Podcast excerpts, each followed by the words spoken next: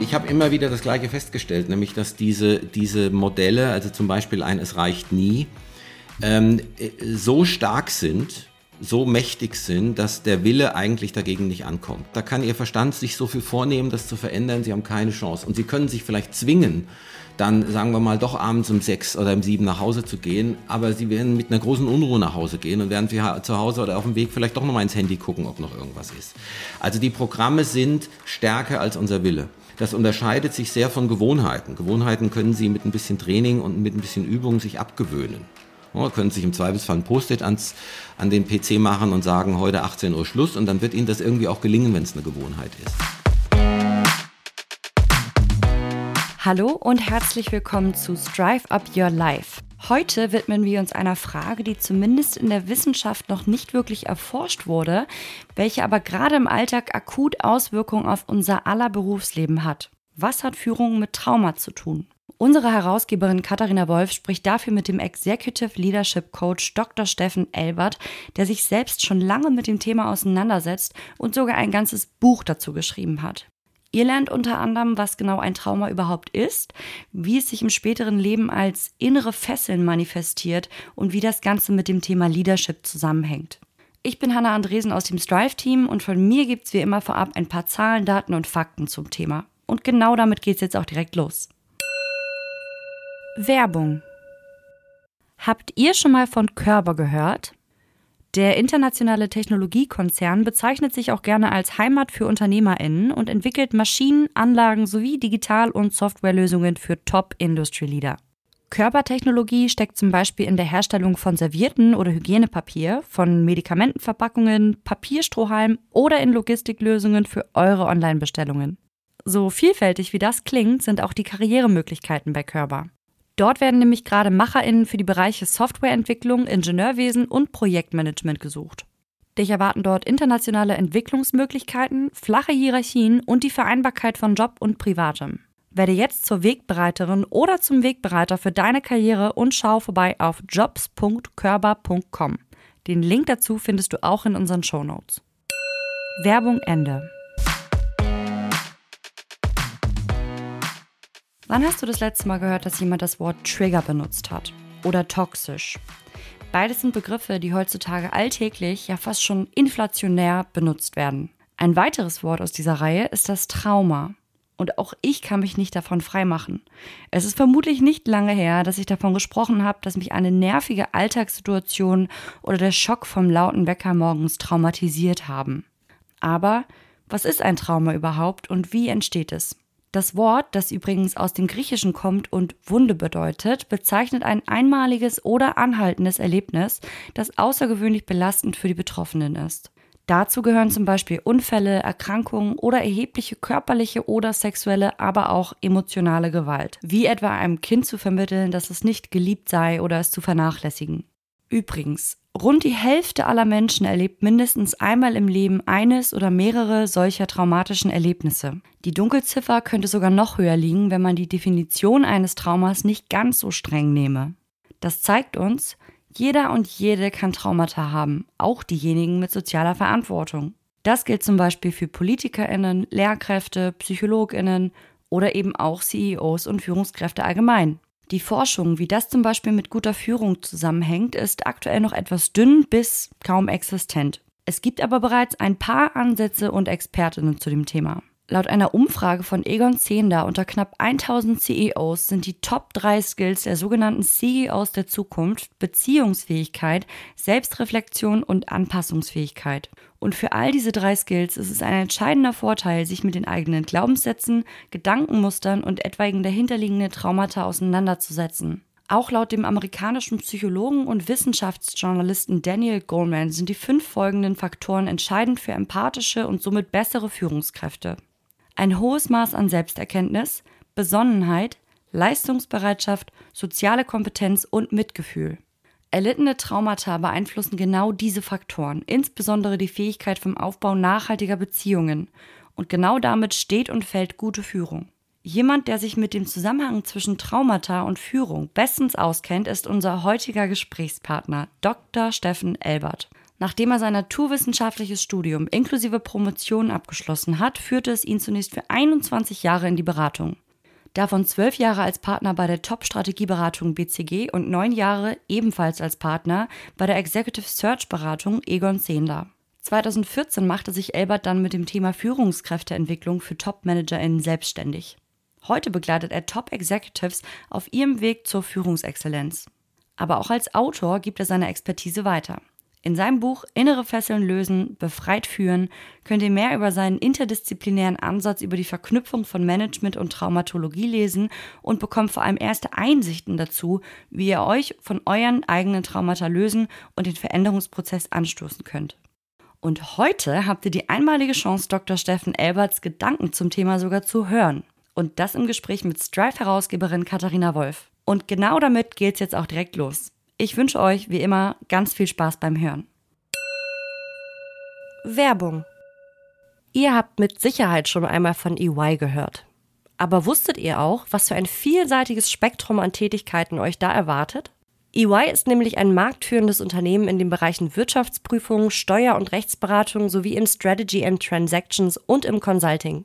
Das Ziel von EY ist es, Dinge voranzubringen und besser zu machen. Dafür steht auch der weltweite Anspruch Building a Better Working World. Bei EY erwarten euch eine schnelle fachliche und persönliche Weiterentwicklung sowie eine Menge Benefits, zum Beispiel in den Bereichen flexibles Arbeiten, Networking oder auch Gesundheit und Fitness. Und das Wichtigste, einen wahnsinnig vielfältigen Blick in die Welt der Wirtschaftsprüfung.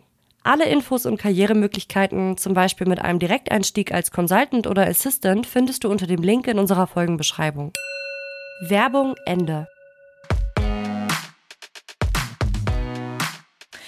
Hallo und herzlich willkommen auch von meiner Seite zur dieswöchigen Folge von Strive Up Your Life. Ich möchte mit einer ganz kleinen Info in das Interview starten, denn ich finde es immer wichtig zu wissen, in welcher Relation diese beiden Menschen, die da miteinander äh, reden, äh, in Verbindung zueinander stehen.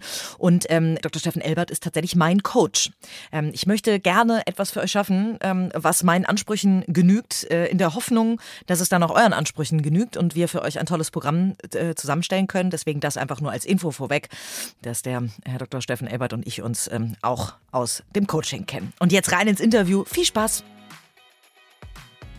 Hallo, lieber Herr Elbert. Ich freue mich riesig, dass ich Sie hier heute begrüßen darf, ähm, dass Sie uns die Ehre geben. Ähm, wir beide kennen uns ja äh, tatsächlich aus dem privaten Coaching, aber äh, dass Sie uns heute die Ehre geben, dass noch ein paar mehr Menschen daran äh, teilhaben dürfen. Ähm, also erstmal herzlich willkommen bei Strive Up Your Life. Ja, äh, herzlichen Dank für die Einladung. Ähm, ist schon etwas aufregend. Äh, wir haben das ja auch im Vorfeld besprochen. Ich bin ja nicht so jemand, der so in der Masse in Podcasts unterwegs ist, aber ich freue mich sehr über die Einladung und freue mich sehr auf das Gespräch. Genau deswegen sind wir so besonders stolz, dass Sie dabei sind. Helbert, Sie haben ja zwei Karrieren gemacht, die weiß Gott nicht ohne waren. Äh, pa jeweils Partner bei den zwei größten Playern oder äh, bei BCG würde ich jetzt mal mit McKinsey vielleicht zusammen äh, als größten Player bezeichnen im Strategieberatungsmarkt. Ähm, das ist ja eine Karriere, die sich äh, wirklich sehen lassen kann. Ähm, wie sind Sie dann darauf gekommen, diese Karrieren an den Nagel zu hängen und Coach zu werden? Ja, also ich ähm, kann das, glaube ich, ganz gut erklären, wenn ich äh, noch mal ein bisschen aushole und ein bisschen über die Motivatoren in meinem Leben äh, erzähle, weil mir ist quasi durch die Erstellung meiner Website ähm, das eigentlich erst wirklich klar geworden, dass es da schon eine rote Linie gibt. Ähm, Sie müssen ja, wenn Sie eine Website machen, immer auch diesen, diese berühmte Seite über sich selbst schreiben und dann äh, habe ich den Text, glaube ich, damals äh, x-mal geschrieben und immer wieder verworfen. Und aber das war ein Erkenntnisprozess für mich und ich glaube, man kann mein Leben ganz gut beschreiben mit zwei Motivatoren. Ähm, das eine ist, äh, ich bin wirklich interessiert, äh, bin neugierig, bin interessiert an Mustern, an Verständnis, also Insight, wie man so schön in, in Englisch sagt. Also das wirklich etwas verstehen ist etwas, was mich sehr motiviert.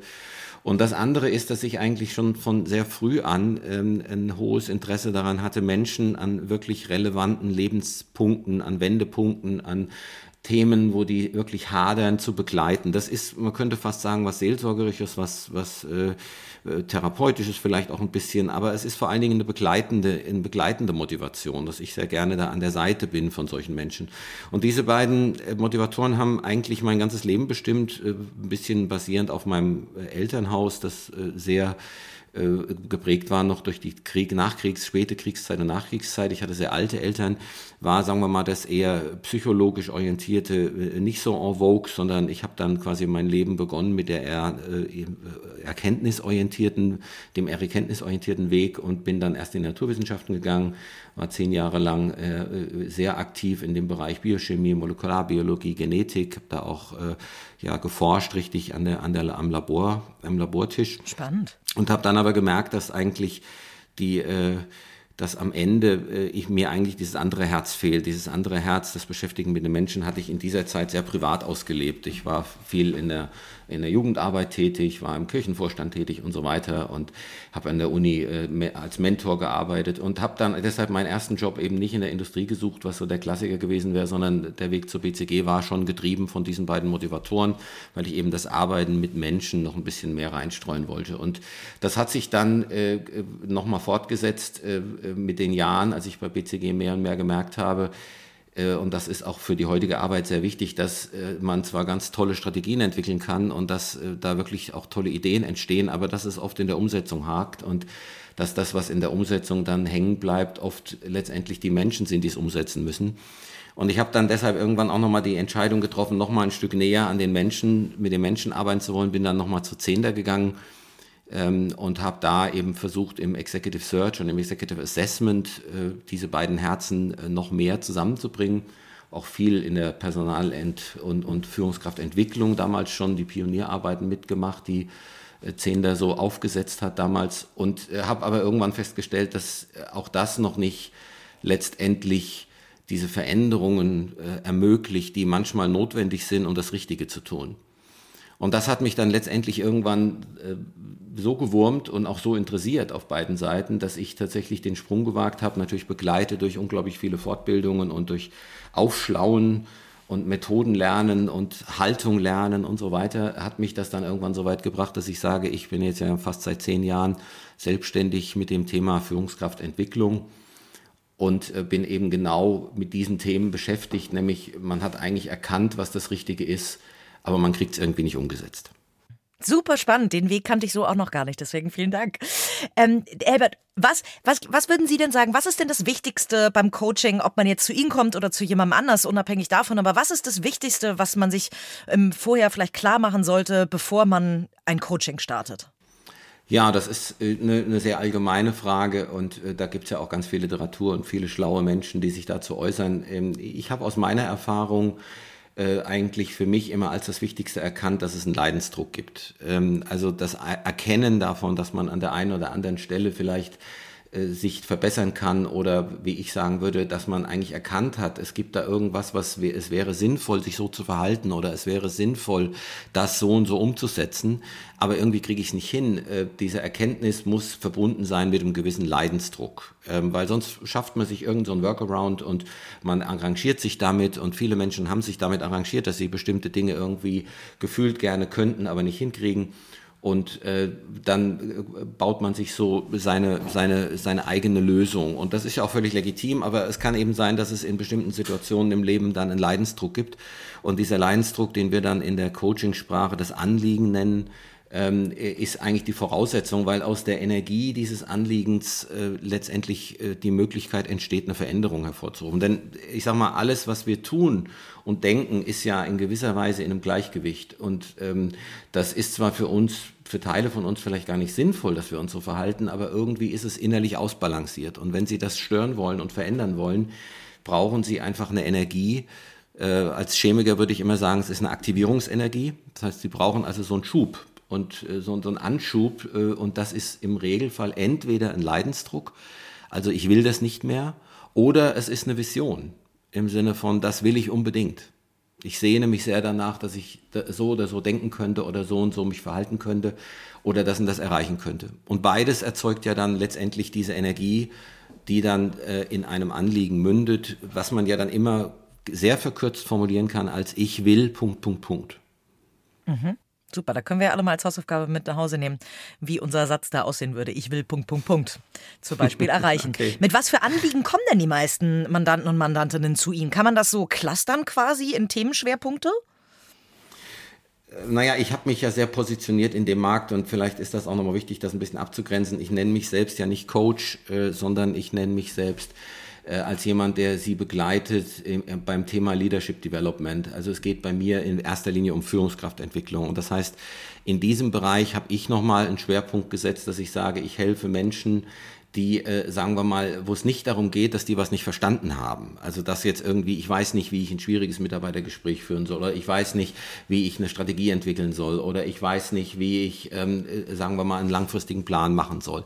Sondern zu mir kommen Menschen aufgrund meiner Positionierung, äh, die das alles wissen, aber es nicht umgesetzt bekommen. Wo also die eigenen inneren menschlichen Verhaltensweisen, die dann manchmal in irgendeiner Form überzogen sind, im Weg stehen. Also dass man es eben sehr richtig, sehr genau und sehr richtig machen will, dass man sehr hohe Ansprüche an sich hat, dass man äh, immer sehr getrieben ist von bestimmten Dingen, so mit so einem Modell von es reicht nie, dass man äh, irgendwie die Mitarbeiter nicht richtig erreichen kann, die Mitarbeitenden nicht richtig erreichen kann, dass man die verliert unterwegs oder irgendwie gar nicht so dieses, diese Empathie aufbringen kann für die anderen oder dass man immer sehr sehr schnell äh, ausrastet, wenn bestimmte Situationen nicht so laufen, wie man sie sich vorstellt. Oder dass man nicht Nein sagen kann. Also das sind, wie Sie schon sehen, Frau Wolf, sind das ja alles sehr menschliche Verhaltensweisen, die wir alle kennen, die aber manchmal, sagen wir mal, in manchen Situationen bei manchen Menschen überreagieren und überzogen sind. Und äh, die zu mir kommen, die sind im Endeffekt, wissen das und möchten das verändern. Ja, und das ist so spannend, weil als ich ihr Buch äh, aufgeschlagen habe und äh, diese verschiedenen Dinge eben gelesen habe, ne, wie es reicht nie und so weiter, ich konnte natürlich bei fast allem einen Haken machen, ich glaube sogar wirklich bei allem. Äh, da fühlt man sich erstmal ganz allein und merkt dann, nee, nee, das geht schon sehr vielen Führungskräften äh, so. Ah, absolut. Diese, diese, Energie, glaube ich, ne, das ist etwas ganz ja. Klassisches bei ja. Führungskräften, dass, ja. äh, dass, dass äh, Menschen, die solche Themen mittragen, häufig Führungskräfte werden, oder? Äh, ja, und ich sag mal, äh, es ist, äh, da kommt nochmal der erste Punkt mit dem Anliegen rein. Es muss ja auch ein Leidensdruck dahinter sein. Ja, wenn Sie in einer Organisation arbeiten und zufrieden sind, wo, sagen wir mal, eher eine Sachorientierung herrscht und wo, sagen wir mal, es doch eher sachlich zugeht und Sie selbst fühlen sich da auch wohl, Klammer auf, oft haben Sie sich die Situation ja auch deshalb ausgesucht oder diesen Arbeitgeber deshalb ausgesucht, Klammer zu, dann gibt es vielleicht den Leidensdruck nicht. Aber wenn Sie feststellen, irgendwie Sie kriegen Ihr Projekt nicht mehr umgesetzt, weil die Leute abspringen oder nicht dabei sind, oder wenn Sie aus so einem Modell von ich muss es alleine schaffen heraus äh, eigentlich nicht wirklich kollaborieren können, sondern im Endeffekt immer nur Ihnen selbst vertrauen und das Gefühl haben, ich kann eigentlich niemand anderem vertrauen, dann kann das irgendwann limitierend werden. Das heißt, die Menschen, die zu mir kommen, haben gemerkt, dass sie nicht nur diese Muster haben, die in der Tat viele haben, sondern dass die Ausprägung dieser Muster limitierend ist für irgendwas und daraus entsteht ein Anliegen oder ein Leidensdruck. Und häufig ist es so. Nur bestätigen. ja, und häufig ist es so, dass dieser Leidensdruck sich beruflich zeigt, dass sie eben nicht weiterkommen oder dass sie eben irgendwie so eine, so eine Glasdecke berühren oder er zeigt sich darin, dass sie äh, äh, in irgendeiner Form bei externen Besetzungen immer den kürzeren ziehen äh, oder dass Projekte scheitern, also dass es tatsächlich äh, Issues gibt, Performance-Issues, wenn Sie so wollen, weil Sie als Vorstand oder als Geschäftsführerin an manchen Punkten dann nicht weiterkommen. Ähm, und was halt auch ganz spannend ist, dass es sich manchmal eben auch, deswegen kommen die Menschen nicht, aber das zeigt sich manchmal, dass es sich eben auch im privaten Umfeld zeigt. Denn wenn Sie, sagen wir mal, sowas haben wie, ähm, es muss immer alles super perfekt sein und ich habe höchste Qualitätsansprüche an mich und an meine Arbeit, dann ist das ja im Regelfall nicht nur ein Muster, was Sie im Beruf haben, sondern im Regelfall haben Sie es auch privat. Und wenn Sie Pech haben, treiben Sie Ihren Mann oder Ihre Frau damit in den Wahnsinn. Und äh, meine Klienten kommen dann oft, sagen wir mal, mit dem Wissen, dass dieses, dass dieses Verhalten, dieses Denken irgendwie ihnen was wegnimmt von ihrer Lebensfülle. Dass es also eigentlich äh, sie abhält davon, ein wirklich gutes Leben beruflich und privat zu haben. Und Sie beschreiben in Ihrem Buch ja all diese Dinge, die uns davon abhalten äh, oder selbst wenn wir es in der Theorie verstanden haben, vielleicht in der Praxis nicht umgesetzt bekommen, das beschreiben Sie so schön als, ähm, als innere Fesseln. Erklären Sie ja. mal ein bisschen das Modell der inneren Fesseln. Das unterscheidet ja schon die Art, wie Sie coachen, zumindest aus meiner Perspektive, äh, von anderen Coaching-Methoden. Ja, also da muss man ein bisschen in die Historie gehen, wie ich dazu gekommen bin. Ich habe äh, begonnen auf Basis, meine, meine, Grundausbildung ist ja eigentlich eine systemische Ausbildung und ich habe das bei den Familientherapeuten gelernt, also bei denen, die es eigentlich so im Wesentlichen aus meiner Sicht entwickelt und zur Marktreife gebracht haben. Und ähm, ich habe äh, am Anfang meiner Arbeit sehr viel gearbeitet mit eben systemischen Modellen auch, also Modelle, die dann eben auch ein bisschen auf Prägungen in der Familie zurückgehen und auf Glaubenssätze in der Familie und auf Dinge, die man von Papa eben gehört hat oder von Mama, die man eben mitgenommen hat. Und ich habe immer wieder das Gleiche festgestellt, nämlich dass diese, diese Modelle, also zum Beispiel ein Es reicht nie, ähm, äh, so stark sind, so mächtig sind, dass der Wille eigentlich dagegen nicht ankommt. Also das ist eigentlich ein Programm, nehmen wir mal, es reicht nie oder nehmen wir Empathiemangel oder nehmen wir, ich muss es alleine schaffen. Das sind Programme, die, da haben Sie keine Chance. Ja, da kann Ihr Verstand sich so viel vornehmen, das zu verändern, Sie haben keine Chance. Und Sie können sich vielleicht zwingen, dann sagen wir mal doch abends um sechs oder um sieben nach Hause zu gehen, aber sie werden mit einer großen Unruhe nach Hause gehen und werden zu Hause oder auf dem Weg vielleicht doch nochmal ins Handy gucken, ob noch irgendwas ist. Also die Programme sind stärker als unser Wille. Und das hat sie aus meiner Sicht unterscheidet diese Programme und das unterscheidet auch, wenn ich mit inneren Fesseln arbeite, meine ich solche Programme, die stärker sind als unser Wille. Das unterscheidet sich sehr von Gewohnheiten. Gewohnheiten können Sie mit ein bisschen Training und mit ein bisschen Übung sich abgewöhnen. Ja, können sich im Zweifelsfall ein Post-it ans, an den PC machen und sagen, heute 18 Uhr Schluss und dann wird Ihnen das irgendwie auch gelingen, wenn es eine Gewohnheit ist.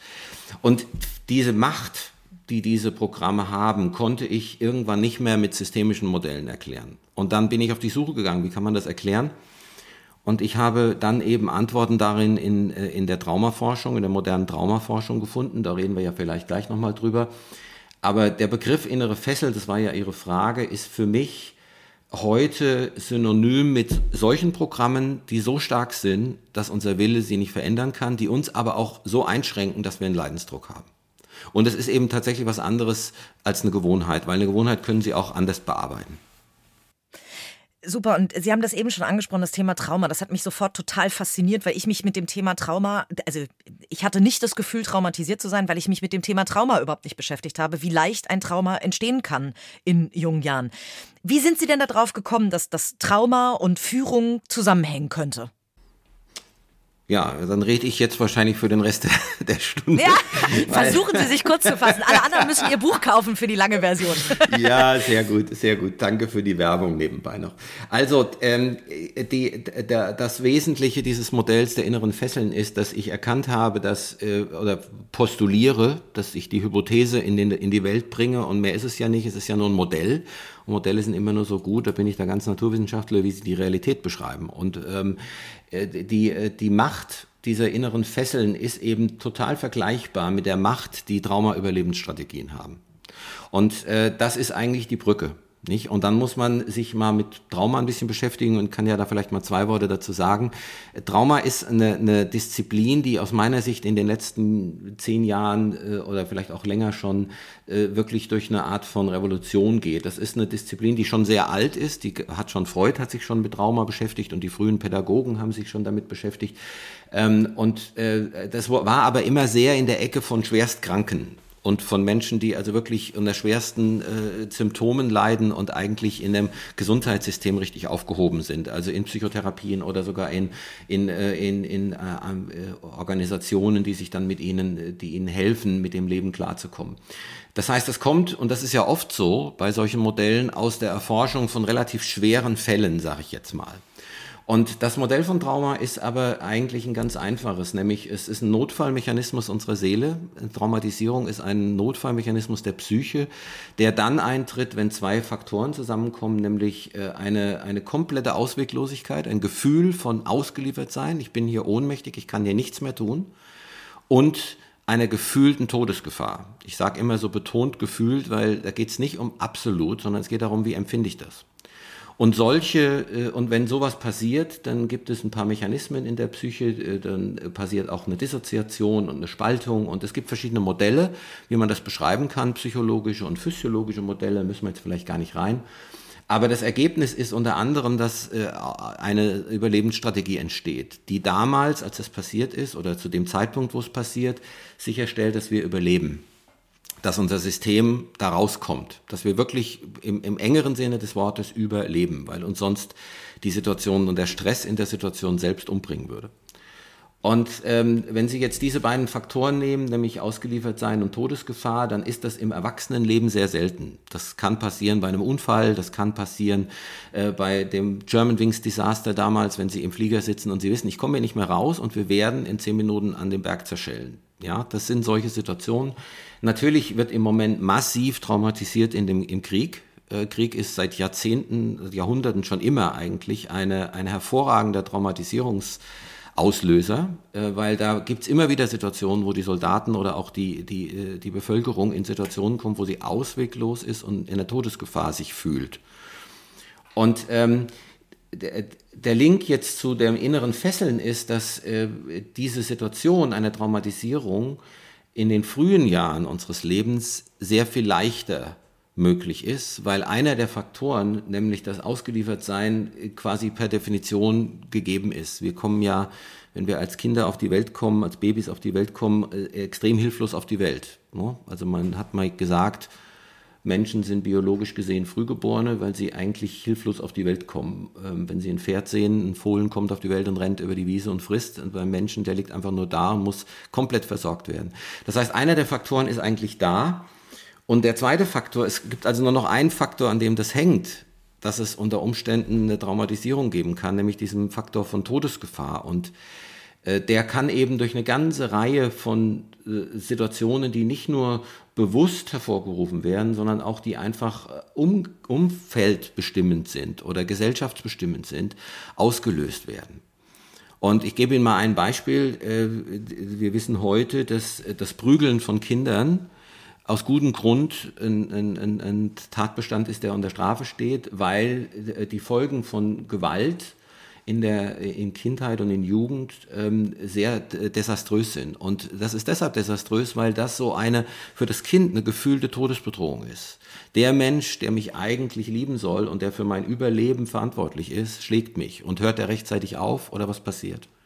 Andere Formen, die äh, sowas auslösen können, sind die vielen Spielformen von Vernachlässigung. Nicht? Also Vernachlässigung es gibt ja äh, gerade auch in der Geschichte der Bundesrepublik in der Nachkriegszeit viele Menschen, die aufgewachsen sind in Umständen, wo die Eltern mit vielen anderen Dingen beschäftigt waren als mit dem Kind.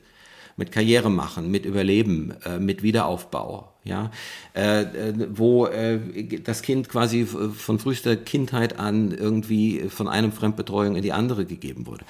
Wichtig bei diesen Sachen ist, das ist kein Muss, das sind immer nur Kann-Bedingungen. Und das hängt immer von dem individuellen Erleben ab was erlebe ich in der Situation?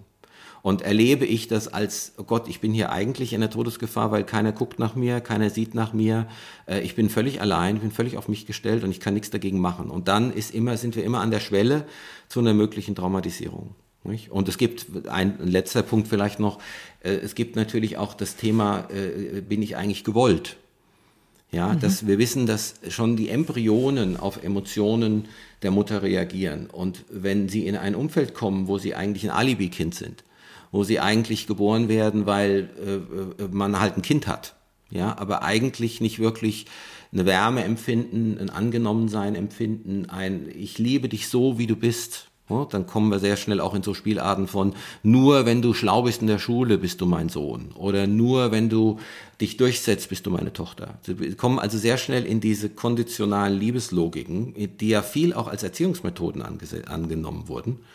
Ähm, und äh, dann, dann kommt auch sowas von nicht gewollt sein. Und dann kommen sie in der Traumatisierung, aus der Überlebensstrategien entstehen, die viel zu tun haben mit dem Kompensieren dieses Gefühls von Wertlosigkeit.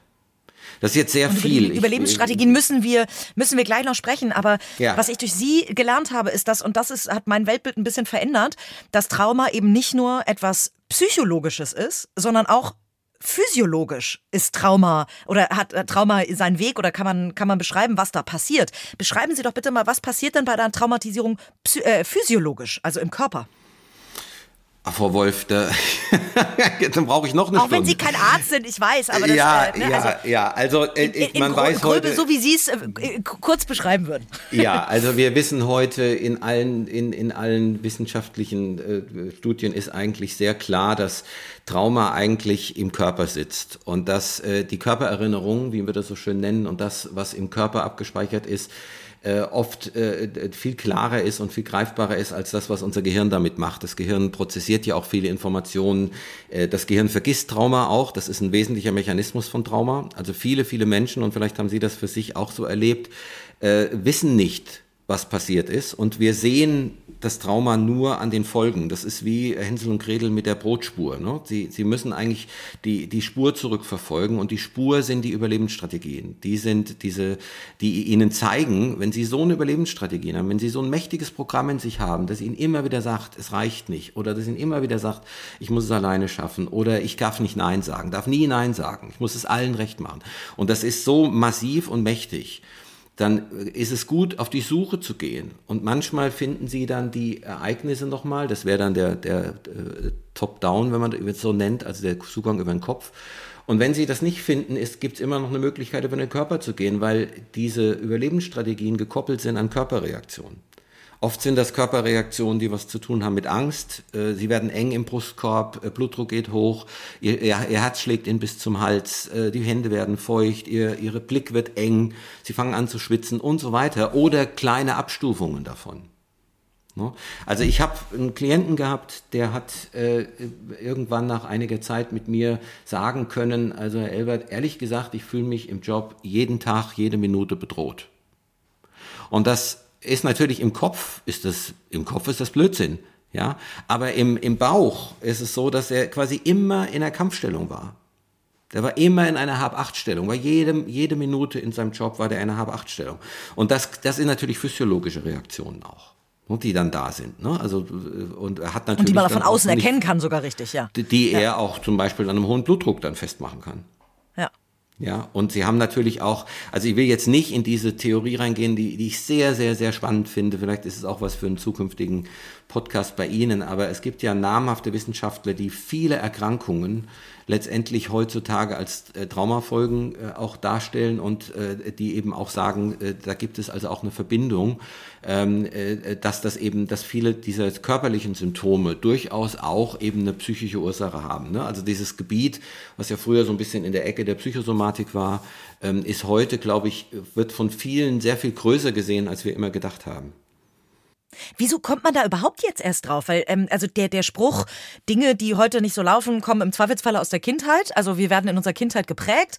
Ähm, so, äh, wieso, also es hat sich mir so schnell sofort erschlossen, dass ähm, das total natürlich zusammen wahrscheinlich gehört. Wieso kommt man da jetzt erst in den letzten Jahren drauf? Wieso gibt es da noch nicht so viele Texte, Abhandlungen und so weiter? Wir haben ja auch echt recherchiert und das Thema Trauma und Führung in Kombination gibt es echt noch wenig. Ja, sehen Sie? Ja, das freut mich Deswegen natürlich. machen wir auch mit Ihnen den Podcast. genau.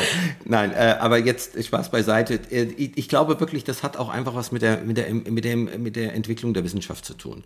Ja, also auch die Tatsache, dass wir, dass wir das Prügelverbot haben für Kinder, das ist ja auch erst erforscht worden irgendwann. Und dann hat man irgendwann mal mit einer Traumabrille drauf geguckt und gesagt, wow, ja, oder wenn Sie jetzt mal gucken, es gibt die sogenannte ACE-Studie, Adverse Childhood äh, äh, Events. Und das ist eine große Studie in Amerika, wo sie ganz viele Menschen äh, zehn Fragen gestellt haben, die letztendlich äh, äh, ein bisschen beschreiben, wie sind die aufgewachsen. Das sind so Fragen wie, gab es in ihrer Familie Trennung, gab es in ihrer Familie Gewalt, gab es in ihrer Familie Sucht, gab es in ihrer Familie psychische Indikationen. Und wir wissen, dass die Antworten, dass es sehr, sehr viele Menschen gibt, die da Kreuze machen.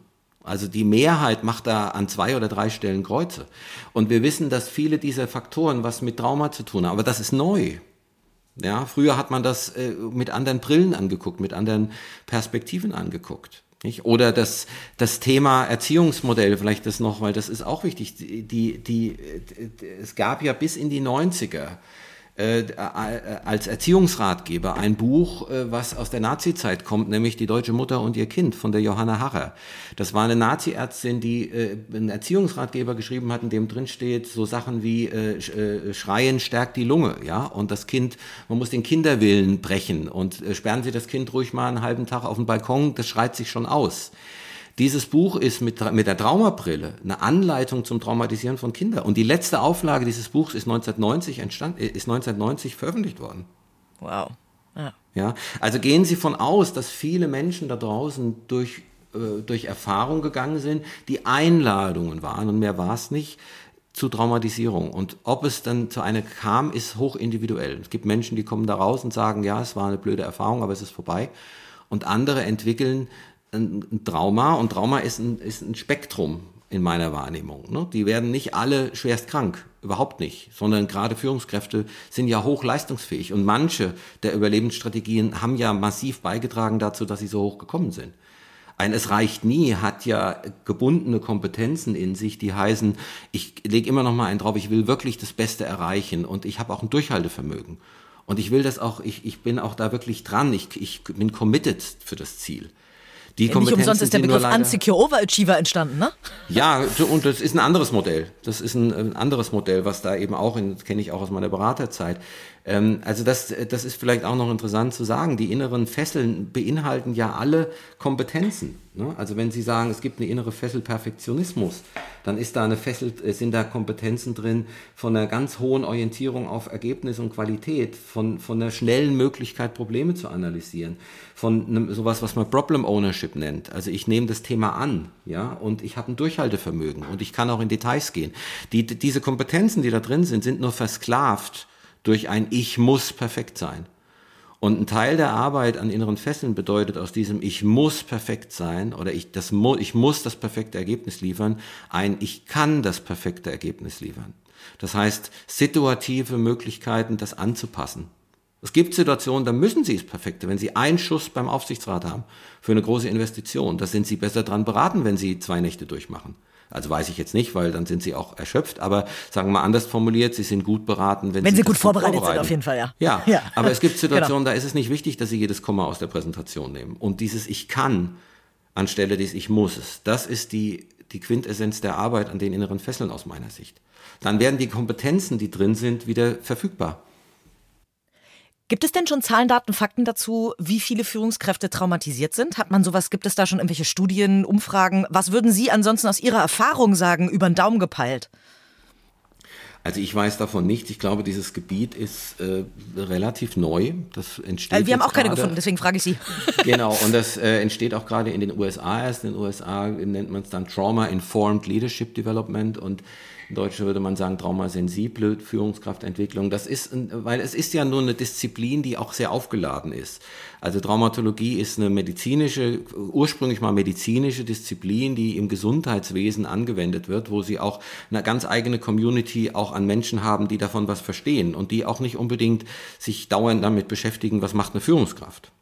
Ja, also dass, äh, dass, dass dieses, dieses Modell in die Welt der Wirtschaft und in die Welt der Führung zu bringen. Ist ja nicht nur für die Wirtschaft, gilt ja genauso auch für Stiftungen oder für Krankenhäuser oder für, äh, für Kitas. Das ist ja völlig beliebig anwendbar. Aber dieses Modell darüber zu bringen, ist relativ neu. Und ich würde aus meiner Erfahrung sagen, zumindest die Menschen, die zu mir kommen, gibt es einen ganz hohen Prozentsatz ähm, von, ich sage jetzt mal, Trauma, Hintergründen oder zumindest Trauma-Hypothesen zu den Anliegen, mit denen die kommen. Liegt aber sicherlich auch daran, dass ich genauso selektiere. Ne? Also ich meine, im Vorgespräch mache ich sehr klar, was ich mache. Und es kommen natürlich nur die, die, die irgendwie denken, naja, da könnte was dran sein, lass mal gucken. Ja, und das es kommen natürlich auch ja. Menschen wie ich, die gar nicht ahnen, dass sie vielleicht ein Trauma erlitten haben, weil ich mir das vielleicht auch gar nicht selber zugestehen würde und mehrere Traumata sogar in meinem Leben erlebt habe, weil das viel schneller geht, als man denkt. Und das ist so das, was für mich genau. wirklich, ähm, wirklich augenöffnend genau. war. Genau, aber Sie kamen ja auch über Empfehlung und Sie kamen auch, weil Sie irgendwie äh, im Vorgespräch haben wir ja darüber gesprochen und wir haben ich ja gesagt, immer ein also, äh, genau, Frau Wolf, ich habe gesagt, äh, ich mache mit Ihnen keine Tipps und Tricks, ja, und ich, ja. Äh, äh, sondern wenn wir da rangehen, dann lassen Sie uns wirklich gucken, ursächlich versuchen, und mit ursächlich habe ich als Systemiker immer so ein bisschen Problem, also von, mit diesen einfachen linearen Ursache-Wirkungsprinzipien, die gelten meistens nicht. Aber lassen Sie uns mal so ein bisschen versuchen, mal an die Wurzeln zu kommen. Ne? Was, was wirkt da? Ne? Also ich beschreibe das immer so, äh, wissen Sie, das ist wie, wenn Sie in, diesem, in dieser inneren Fessel sind, ist das wie ein Dampfdrucktopf, der mit maximalem Druck läuft und kurz vorm Explodieren ist. Und natürlich können Sie den managen, indem Sie Eis dran werfen von außen. Und das ist, gibt auch viele Methoden, wie, wie, wie sie das so kühlen können immer.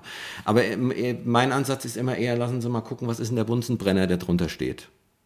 Und äh, das, äh, ich kriege im Prinzip als, im Endeffekt nur Klienten, die bereit sind oder Lust haben, äh, sich damit mal zu beschäftigen. Da, denn der Prozess ist länger, intensiver, ähm, aufwendiger, er braucht vor allem Zeit. Es ist kein Quickfix im Regelfall. Und das äh, äh, sind ja nicht alle bereit einzugehen. Das ist auch nicht schlimm. Das letztendlich ist, wissen Sie, ich gehe da ganz pragmatisch ran. Was hilft, ist richtig. Und wenn es, äh, wenn es manchmal hilft, mit, mit einem einfacheren oder anderen Interventionen Themen zu bearbeiten, dann ist das völlig in Ordnung, sogar richtig. Man muss ja auch mit dem Einsatz von den Interventionen oder mit dem Einsatz der Methoden, muss man ja irgendwie auch ökonomisch umgehen.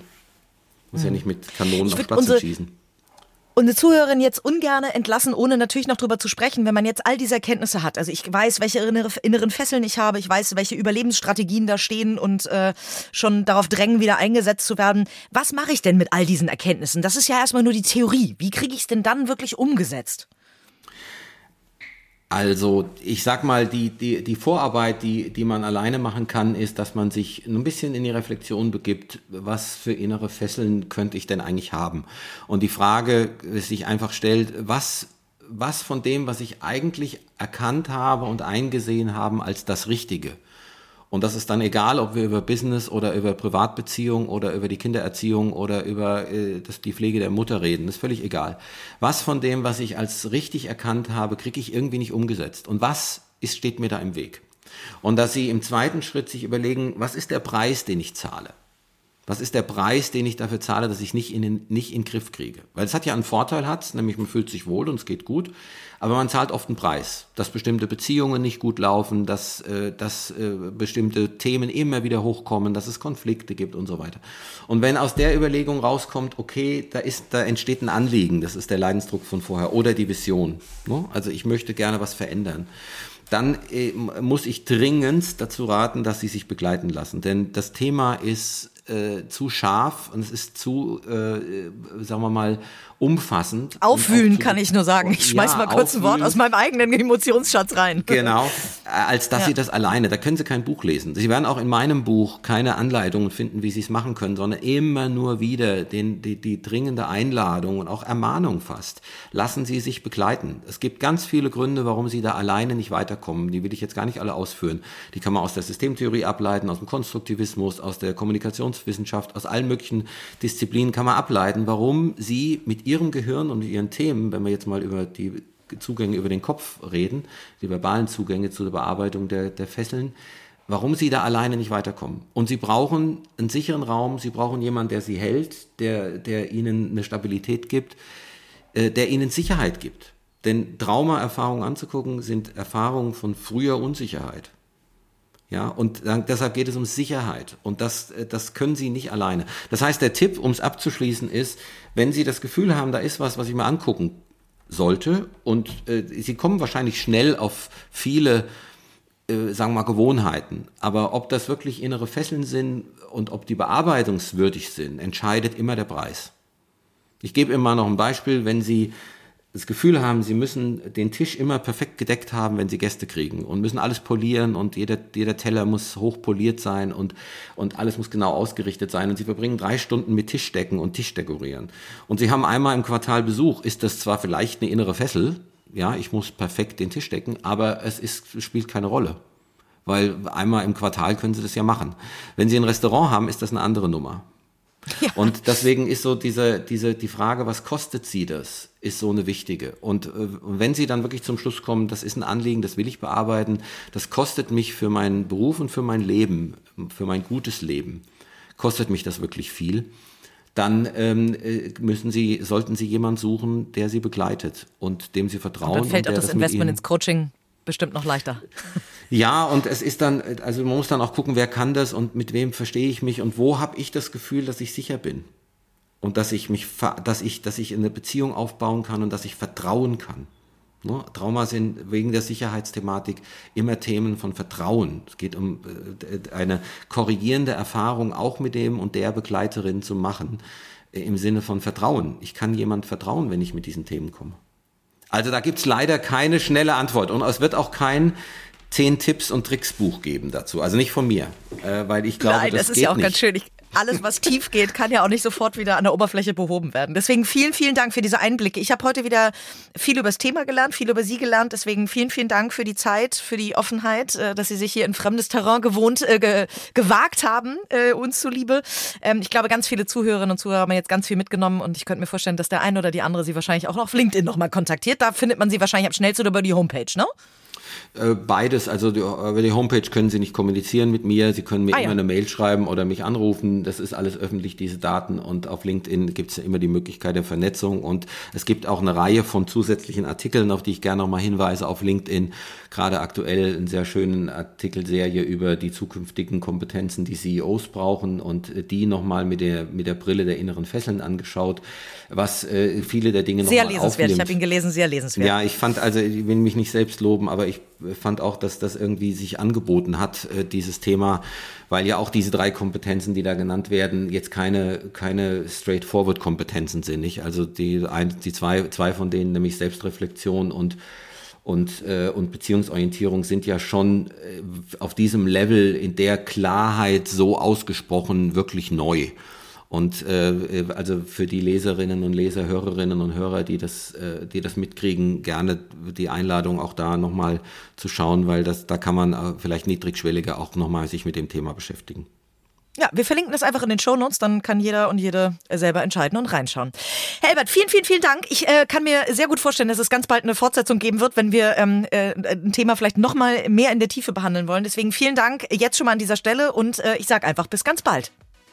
Ja, herzlichen Dank für, die, für das freundliche Gespräch, für die, für die offene Einladung und für das äh, Willkommen fühlen. Ich habe mich äh, sehr willkommen gefühlt und ich habe äh, das Gefühl gehabt, dass äh, Sie da wirklich auch äh, mit einem sehr offenen Ohr äh, zuhören und das die richtigen Fragen gestellt haben, damit das Thema irgendwie einigermaßen seinen Stellenwert bekommt. Herzlichen Dank dafür. Schön. Toll. Gut. Bis bald. Alles Gute. Tschüss. Dieser Podcast wird herausgegeben von Strive Publishing GmbH und produziert von Auf Wellenlänge. Dir hat diese Folge gefallen? Sehr gut. Dann abonniere unseren Podcast und gib uns, wenn du magst, eine Bewertung. Im besten Fall natürlich eine gute. Wir freuen uns außerdem sehr, wenn ihr unseren Podcast auf Social Media teilt und die Kanäle des Strive Magazine verlinkt. Bis zur nächsten Folge.